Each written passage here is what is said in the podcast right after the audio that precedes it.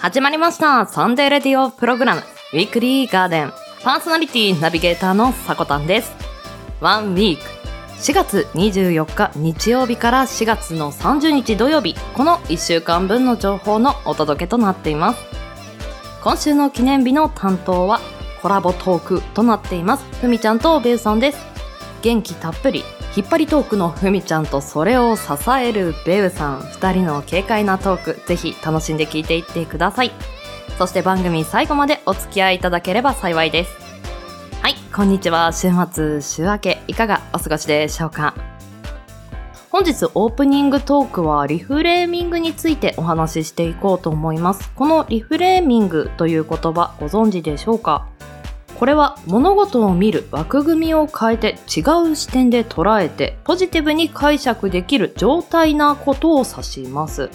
もともとは NLP と呼ばれるコミュニケーション心理学の概念の一つでした。まあ、例えばなんですけれども、休日出かけようと思ったところ急に雨が降り出した。その時にああ、出かけられないな。そしたら、サブスクの今日は映画三昧でも行こうかな。とかね。あの、そういうふうに起点を聞かせて行動するようなことをリフレーミングと言います。また、対人関係でも、例えば、挨拶が返ってこなかったりしたら、私のことを嫌いなんだっていうちょっとネガティブ思考でもなく、もしかして体調が悪いのかなとか様々なね、あの考え方ができるっていうのがリフレーミングとも言います。はい。あのー、先週までね、結構バタバタしてるんですよっていうのも、この番組の中で私もちょっと話させていただいたんですけれども、ようやくね、落ち着いて、で、やっぱり追われてる状態ですと、コンテンツっていうのも、あの、自分がね、満足できるところまで作り上げられなくて、いや、ここで完成っていうね、ちょっとあの、妥協点を見出してアップしてることも多かったんですよ。申し訳ないんですけどね。で、やっと本腰入れておしゃべりできるなっていうところで、私、なんと、住んでいる家の近くで大工工事が始まりまして、あちゃーとね、あの、取れるタイミングの時にね、結構工事をしていることが多くて、いや、これやばいなってなっていて、で、一応撮ってみたんですけど、やっぱトントンカンカン入るんですよ。いや、このラジオは集中して聞けないぞと思って、いや、このタイミングでは撮れないなっていうところだったんですけど、で、ここで、じゃあどうしようかと考えた時に、夜ね、収録するっていうこともできるんですけど、私夜結構頭が回ってないなっていうのを認識してて、で、朝撮るってなると、朝は頭は回ってるんだけれども、声が起きてないなっていうね、うわ、朝もダメだ、夜もダメだってなると、じゃあ、大工さんが休んでる、この12時から1時の間に撮ってやろうというね、弾丸収録を結構しております。まあ、この収録スタイルっていうのも、後々何かのね、一点集中で全集中して撮るっていうこの行為が糧になればいいなぁなんて思いながらやっております。まあこういったのがリフレーミングというのではないでしょうか。なかなかね、辛いですけどね、飼っている赤星インコのピーちゃんにちょっと愚痴をね、ね、取れないんですけど、みたいな。ピャンって取れないんですけど、ピョンみたいな。まあそんなところで気持ちがちょっと落ち着いた時に手段っていうのを考えるのもいいかもしれません。はい、ここでお知らせなんですけれども、来週5月1日のウィークリーガーデンは、まあ、ゴールデンウィーク中っていうところもありまして、お休みさせていただきます。メンバーさんもね、ゆっくり休んでいただきたいなとも思います。リスナーさんの皆さんもぜひ、再来週の5月8日を楽しみに、あの、リフレーミングしてみてください。いつもお付き合いありがとうございます。では、毎週日曜日 AM10 時今週の記念日を中心に週替わりのショートコーナーやゲストやコンテンツイベントなどをレコメンドするコーナー。そんなあなたの耳へ届ける30分程度のラジオ番組です。音声配信アプリスプーンスタンド FM インターネット視聴サービスのポッドキャスト YouTube 様々なプラットフォームで配信中。提供はウィークリーガーデン制作部およびサコメ有志にてお届けしております。それでは今週もウィークリーガーデンオープン。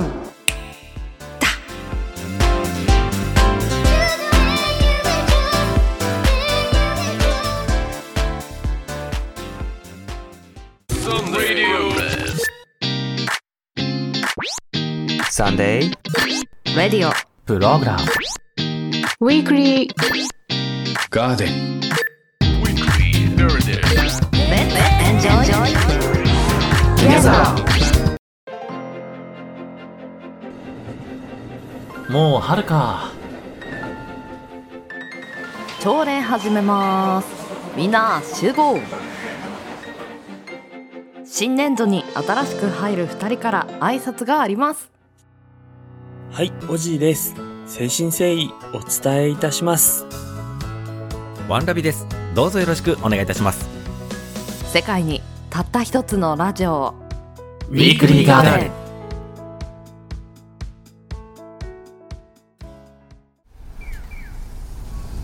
この一歩が未来への一歩だ。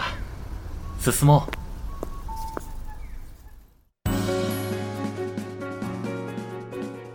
4月24日日曜日から4月30日土曜日、今週の記念日です。こちらは一般社団法人日本記念日協会のホームページに記載されている協会に登録された記念日を紹介していきます。今週全体の項目数は49項目でした。担当はふみとベルです。よろしくお願いします。お願いします。いやー、お久しぶりです、ベイさん。お久しぶりです。なんかめちゃくちゃ緊張してそうですね。で、今、自分の名前言おうとした時に、はい。何か込み上げてきそうで、必死にと、必死に抑えておりました。そうだったんですね。はい、もう怖いです。私自身もですね、クロストークの回が減ったっていうこともあって、はいはい。こうして誰かと一緒にお話しするっていうのがすごく久しぶりなんですよ。あー、なるほど。そうなんです。なので、実はちょっとだけ緊張はしてます。ただ、リスナーさん側からするとですね、クロストークの回が減ったっていうこともあって、今回の放送を楽しみにしているという方、多いと思いますよ。俺でいいんですかね？そ、そこの不評があった場合は、ちょっとあの、人、人選の方に言ってください。僕は悪くないですからね。いや、大丈夫だと思います。はい。よろしくお願いします。はい、お願いします。ということで、もう4月です。はい。新年度になったということで、新社会人になった方々なんかは、今研修とかでね、結構忙しいかなとは思うんですけれども、うんうん。お取引先の方であったり、はいお客さんとお話しするときに何から話そうか悩むなーっていう方多いんじゃないでしょうか。うんうんうん。よくあることですね、そそう。ですよね。で、意外と定番なんですけど、お天気の話から入るなんていう場を和ませるような話題をピックアップして入ってみるっていうやり方もあってですね。はいはいはい。まあ私も今それをやろうとしているんですけれども。あ、なるほど。そうなんです。ベイさん、花粉症大丈夫ですか？あの、大丈夫なんですよ、僕。そうなんですね。はい。じゃあ特にこの時期なんかこうくしゃみがとか鼻水がっていうのは困ることはないんですね。そうですね、体調的なもんでは何もないですね。今のところまだデビューしてないんですよね。そうなんですか。うん。ふみちゃんどうです？私がですね、3年くらい前に、うん。おそらくヒノキの花粉症デビューをしていそうなんです。あ、まだ確証はないんですね。そうなんです。もう、病院に行って、こう、診断を受けて、あ、あなたはヒノキのアレルギーですよって出てしまうと、うん逃げ場がないというか、認めざるを得ないじゃないですか。うん。わかるなそれ。風邪と違ってやっぱり花粉症ってなると、結構長い付き合いになりそうですからね。うーん、確かにそうだね。一過性のもんじゃないですもんね。そうなんです。なので、ちょっとそういうのを背負っていくのは、まだ早いと、なぜか思っていてですね。まだ早い。いいタイミングってないと思うんだけど。多分、ないです。はい。半分認めたくないという気持ちと、ちゃんと鼻水が出たり、目がちょっと痒くなったりっていうのがあるんで、まあ、うん花粉症なんだろうなと思いつつ、うん。季節のイベントとしてちょっと前向きに捉えようかなと思ってます。すごい。その前向きさはもう拍手です。と、まあこんな感じでですね、季節のお話で入っていくっていう手法の紹介とともに、ベルさんと私の緊張を和らげました。はい。あ、ありがとうございます。そういうことだったんですね。和らげましたか？はい、だいぶ。よかったです。では、はい。えー早速本題に入らせていただきます。はーい。今週の記念日を見ていきます。まずは、本日4月24日日曜日の記念日です。教会が制定した記念日は全部で3項目ありました。その中から、しぶしの日、ご紹介していきます。はい。2006年1月1日に、鹿児島県内の松山町、志布志町、有明町の合併により誕生した志布志市が制定。この志布志という地名は、天智天皇が人々の志が熱いことを喜ばれて命名されたと言われています。市では、志あふれる街づくりを推進することを掲げ、4と24で志布志と読む語呂合わせからこの日を記念日としました。志あふれるという言葉が出てきたんですけれども、はい。デウさん、新年度何か志していることとかってあります？まあ、志ではないのかな。でもまあ、心がけていきたいなっていうところで言えば、はいあのですね、僕、今年で不惑なんですよ。はいはい。四十になっちゃうんです。いよいよ。はい。えー健康をっ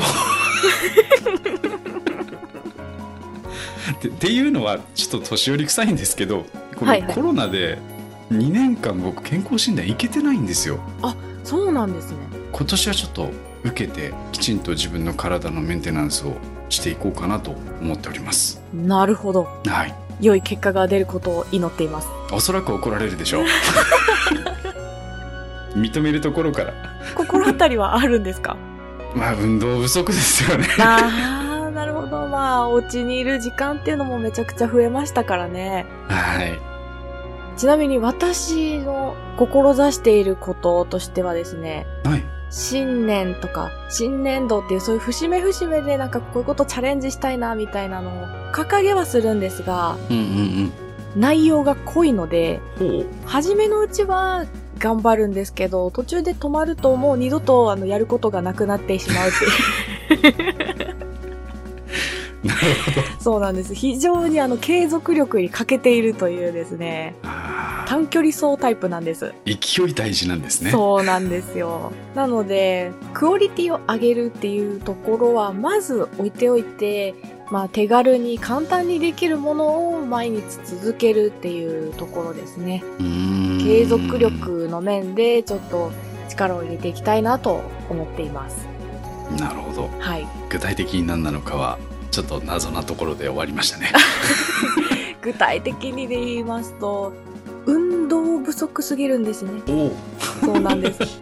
まずあの着替えて外に出てちょっと、まあ、走らなくてもいいので、うんうんうん移動することから始めようかなと、はなるほど。い、思っております。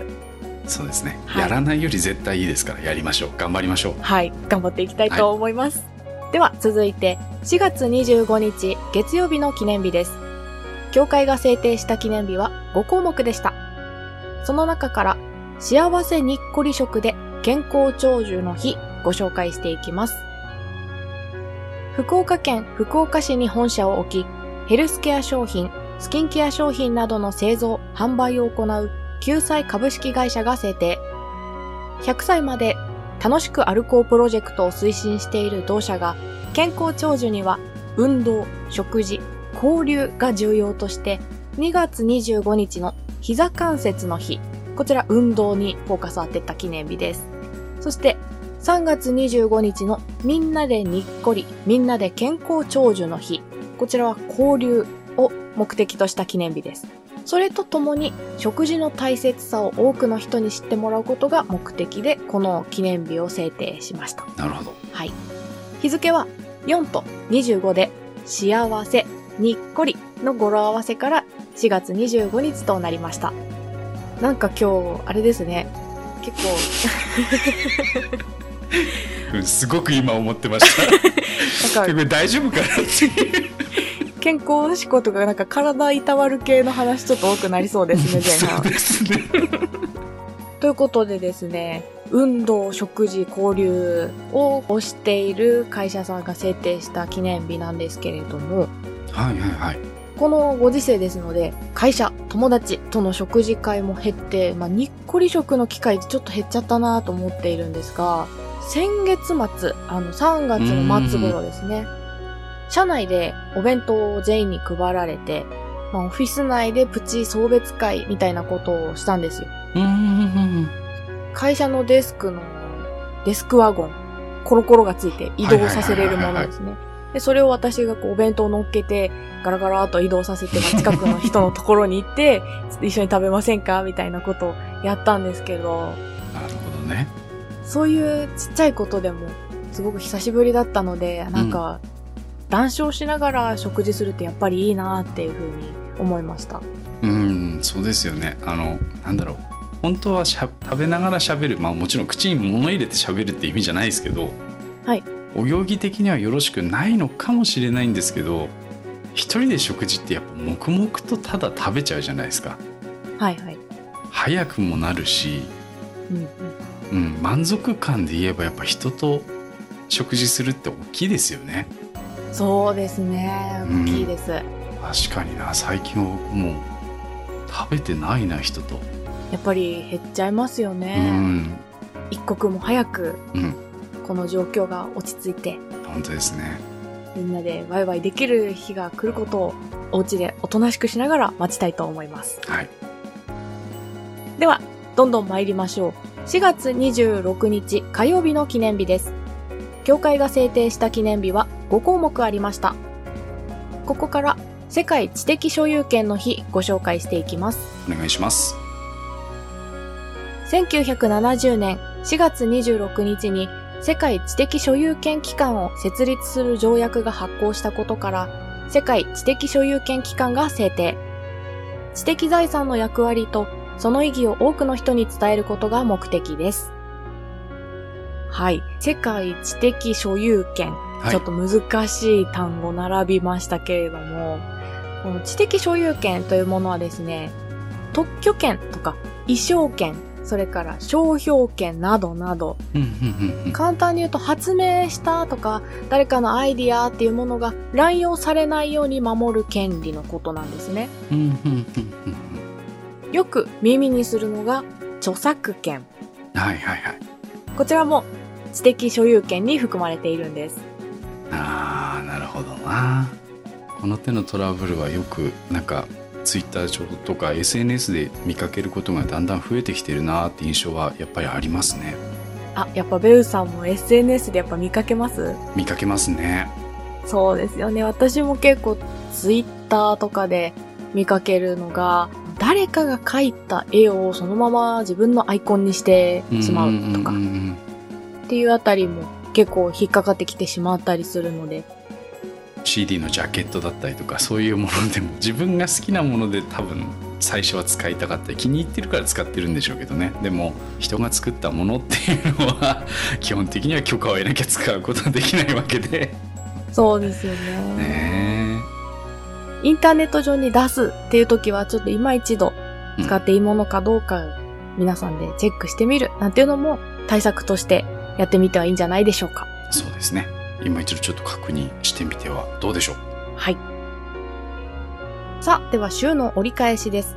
4月27日水曜日の記念日です。協会が制定した記念日は6項目ありました。この中からスタジオキャラットの日ご紹介していきます。奈良県柏市に本社を置き、関西圏、首都圏などでスタジオビジネスを展開する株式会社キャラットが制定。キッズ写真や成人式、卒業式などのメモリアル写真スタジオ、ブライダルフォトサロンなどを運営する同社の知名度向上と販売促進が目的。日付は創業日である1994年4月27日からこの日となりました。写真スタジオさんの記念日です。なるほどはい。最初なんだろうキャロットってすごい考えてたんですけど。なるほど。写真スタジオですね。はい、そうなんです。こういったまあ、写真屋さんで写真撮ったことってありますか？えー、そうですね。スタジオでああるにはありますね。だいぶ前ですけどね。ここ10年ぐらいはないですね。うーん。うんうんうん。家族写真を最後に撮ったぐらいかななるほど。はいやっぱり、写真屋さんでみんなで写真撮ってもらう。まあみんなじゃなくても写真撮ってもらうってなると、今私がご説明した通り、はいまあ、成人式とか卒業式とかやっぱそういう大きめな節目がないとなかなか行かないですよね。そうですねなんか特別な日っていう感じはしますよねそうですよね。うんうん私も最後に撮ったのは成人式の前撮りの写真が一番最後なので、やっぱ結構昔になりますね。うん。うんちっちゃい子がいるとかだと使う頻度も上がるのかなって気は若干するんですけど。あー、それは結構、私の年だとやっぱり周りのみんなはうんうんうん。子供の写真撮ったりみたいなことはしてるみたいです。たまに回ってきます画像が僕も可愛いねっつって送り返すしかないんですけど まあそう考えるとなかなか僕たち撮るタイミングが僕たちって今ふみさんも巻き込みましたけどはいはい。あのとりあえず週の頭で健康を目指すということなので今シーズンねはい。ちょっといい体になって写真館で撮ってもらうってのはどうでしょう、おー、それはいいですね。まあ今年は無理かな。では、後半はベウさんからの記念日紹介です。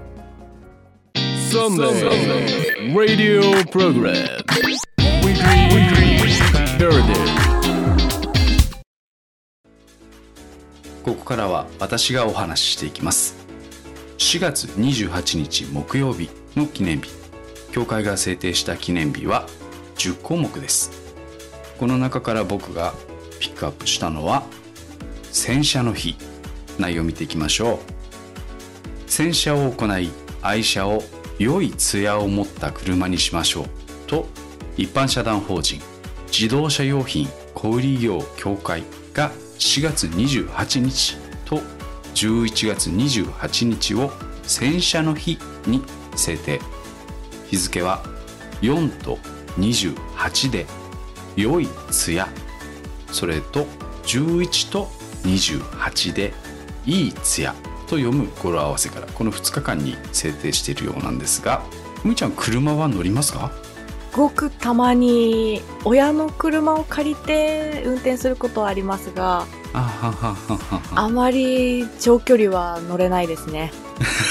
なるほどじゃあこの車は自分のっていうマイカーっていう感覚はあんまりない感じですねないですね。なるほどじゃあちょっと意地悪なクイズになっちゃうかもしれないんですけどはい。この時期あのマイカーをきれいに保ちたいオーナーさんっていうのはすごい悩むんですよ。はい。うん、あのー分かるよっていう人は結構いると思うんですけど一番の悩みの原因なんだと思います？一番の悩み。この季節っていう風におっしゃってたんで、花粉とかですかね。お素晴らしい正解ですお、よかった。この花粉っていうのがね始末悪いんですよえー、そうなんですね。そうですもう洗ったそばから常に飛び交っているのではい。あっという間にボディをザラザラにしちゃうんですねあー、なるほど。でさらにこの花粉に水雨が降ったりすると、はいあの粘着質の糊みたいになっちゃうんですよえー、知らなかったです。そうこれワイパーで拭いてもあんまり綺麗に取れないえー、厄介ですね、花粉って。厄介なんです本当に厄介なんですさらにはそのワイパーとガラス面がくっついてしまってはい。ワイパーのゴムが切れてしまうっていうトラブルがこの時期すごく増えるんですよあら、そこまでなっちゃうんですね。はい結構粘着力強いんですねこれはねへえ。そんなポイントとしてはお車乗られてる方は雪国なんかでよく見る光景だと思うんですけどはい。停車してる時にフロントのワイパーも上げるワイパー立ってる姿って見たことないですか？あります。あれをやっておくとワイパーとガラスがくっつくの少し防げるんですよあとはまめにフロントガラス拭いたりっていうので少しはそのワイパーの持ちもキープできるかなっていうところなのでもしお車乗られてる方いらっしゃったらやってみてはいかがでしょうかというお話でしたはい。花金の4月29日金曜日の記念日です。協会が制定したのは15項目。その他が1項目ありました。この中から僕が選んだのは近江赤林の日。内容を見ていきます。はい。近江牛生産流通推進協議会。滋賀県食肉事業協同組合。かごめ株式会社大阪支店の3社が制定。国内最大のブランド牛近江牛や近江米。近江の漬物かごめのトマトソースを使った近江赤林をご当地グルメとして滋賀県の名物とするのが目的。日付は4と29で「滋賀の肉」429で滋賀の肉の語呂合わせから近江の赤林の赤はトマトの色でありいいの赤備えなど滋賀にゆかりの深い縁起の良い色の象徴ということなんですが、はい。えーこの最後に出てきた赤備えイメージできますかねふみちゃんうーん、ちょっと浮かばなかったですね。いいのがあったんですよ伝えるのにお何ですか？ヒコニャンあそうあの赤い甲冑ですよね赤い鎧なんですよ、はい赤備えって戦国時代のでここの「いい」って出てるのはこれ個人名であ。はい。直政さんという槍の名手の方がいましてはい。この方が滋賀にゆかりがあるんですねはい。なんでも相当強かったらしくてですね赤鬼と恐れられたそうですへえ。歴史好きな方には胸熱なお話ですね。まもなくね5月になりますとはい。単語の節句なんかもございますのではい。歴史ロマンに思いを馳せるのもどうなんどうかなというところで取り上げてみたんですがはい。あんまりここでねこの鎧とか喋りすぎるとあの別の番組の方で怒られそうな気がするんでこの辺にしておきます あば番宣ですよはいいきますよ はい次です。土曜日、えー今週の最後です。4月30日土曜日の記念日。協会が制定した記念日の項目は5項目。その他が1つありました。で今回は僕この中からピックアップしたのはその他の記念日から。図書館記念日。はい。1950年。昭和25年の今日図書館法が公布されたことにちなんだもので1971年昭和46年の全国図書館大会で決定。翌年より記念日として行事などを行っている。図書館は紀元前3000年の古代メソポタミアの時代にもあったとされているということなんですが。へえ、そうなんですね。ねなんか僕ちょっとここを覗いた時におお面白いと思って何がすごいって紀元前から図書館ってものがあるってのがすごいですよね。そうですよね。どんな感じだったんでしょうね。パピルス紙とかですかね。まあ最近図書館って行きました？ふみちゃんは？図書館はもう全然行ってないです。うーん。多分ねそういう人増えてるとは思うんですよね。デジタルで家にいながら何千冊何万冊って見れちゃうじゃないですかそうですよね。うん、だから確かにそっちに足を運ばなくなる人も増えるのかなとは思うんですけどはい。なんか手で持ちたいものってないですか？あります。私も本読むときは、ちゃんと紙を触りたいと思ってます。あれ何ですかね？読んでるっていう実感が湧きやすいっていうのは私の中であります。あ実感か、はい。僕もなんかねやっぱ手に持っててその重みが欲しいのよあのページをめくるっていう仕草もそうだしすぐ読み返す時にパッて片手で戻ることもできるしそうですね。うん、で読み終わった後その重さ分あこれ読んだんだなっていう気持ちにもなるしあ、めちゃくちゃわかります。こういう時代だとどうしてもデジタルに行きがちだけど個人的にはあの買ってもいいしあと図書館で実物を触るっていうのも大事なんじゃないかなとちょっと思って取り上げてみました。そうですね。図書館に借りに行って返しに行ってっていうこの通うっていうのも運動にもなりそうですしね。あそうですね。いいいい着地点を見つけてくれた。よかったさすがふみちゃんだよ。いやいやいや。皆さん運動と勉強ともう文武両道でいきましょう。おいいですねでは協会が制定した今週4月24日日曜日から4月30日土曜日までの記念日をご紹介いたしました。来週の今週の記念日の担当はワンラビさんです。ここまでの担当はふみと。ベウでした。またねお聞き苦しいのすいません。お邪魔いたしました。またお会いしましょう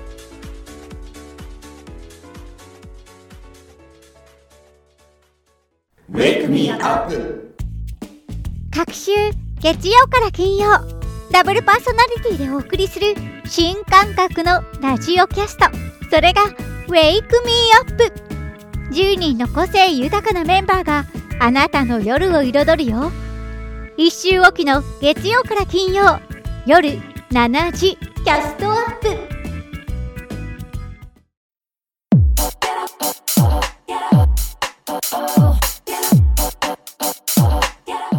例えばファミリーレストランで近くに座ったグループの声だったり。例えば電車やバスの中で楽しげに話す人の声だったり。二人が織りなす普通の会話に聞き耳を立ててみませんか？誰かの声が聞きたい時にもどうぞお聞きください。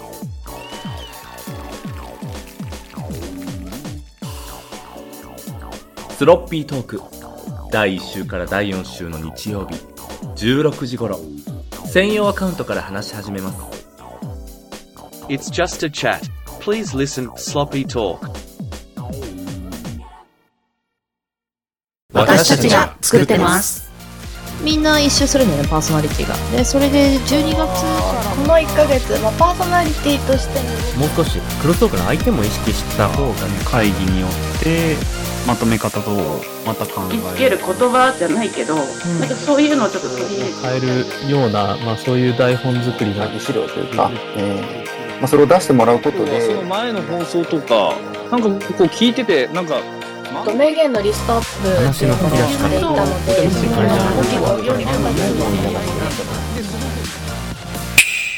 ウィークリーガーデンウィークリーガーデンウィークリーガーデン。ウィークリーガーデンは毎週日曜日 AM10 時各種音声サービスにて発信しています。あなたの1週間が素敵な1週間になりますように。また次の日曜日にお会いしましょう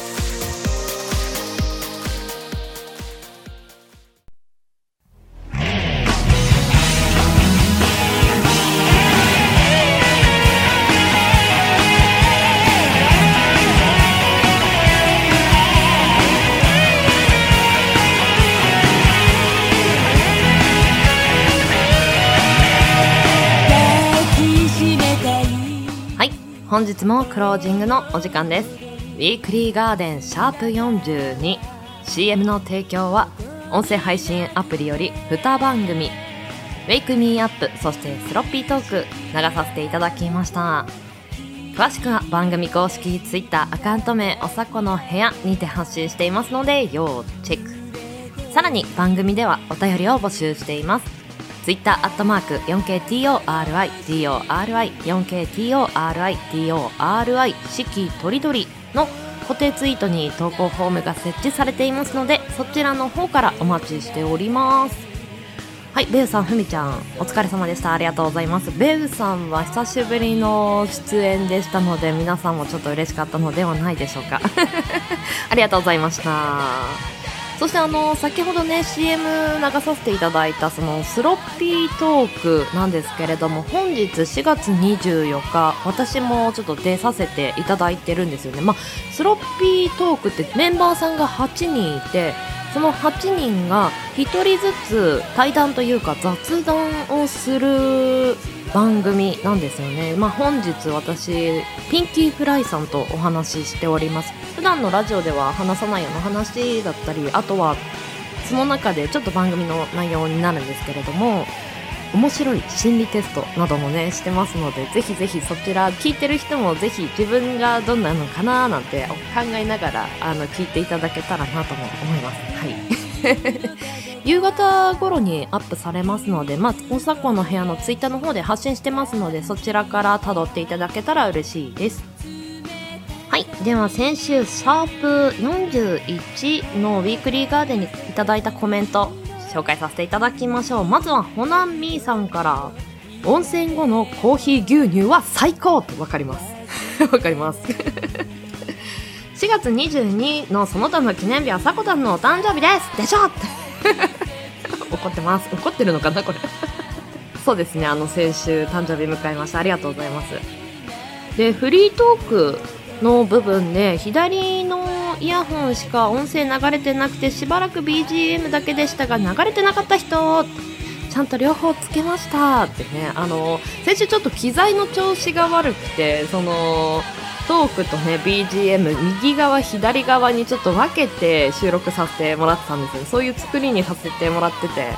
リスナーさん誰か気づくかななんともちょっと思ってたんですけれどもさすがホナンミーさん気づいた。と思うすいませんでした。あのお手数おかけいたしました。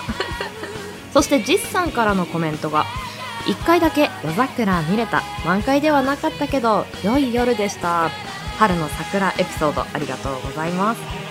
そしてふわりさんから気遣い難しいですよね。声をかけてもらうと嬉しい人もいればそっとしておいてほしい人もいますもんね。相手に合わせた気遣いができるといいですよねとコメントいただいてます。ありがとうございます。なかなかね相手がどういう人かまでちゃんと理解するのって結構難しかったり知ってる人でもいやここは違うなんていう場合もあったりしますからね。思いやりを持つっていうことをね心がけること必要だと思います。コメントありがとうございます。こういったメッセージ番組作りにはとても励みになりますのでぜひぜひお手すきの方はコメントいただけたら幸いです。では人生に花と緑を楽しむひとときを。ここまでのお相手はさこたんです。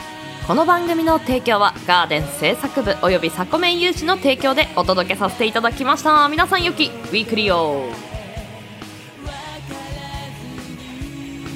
いってらっしゃい。行ってきます。いつも聞きに来てくれて。どうもありがとう。今日も君はサコメン。この間この指パッチ。ンえカスタネットじゃないの？あれ？ってリスナーさんから言われました。さこたんです。指パッチンです。ではまた再来週にお会いいたしましょう。良きゴールデンウィークを。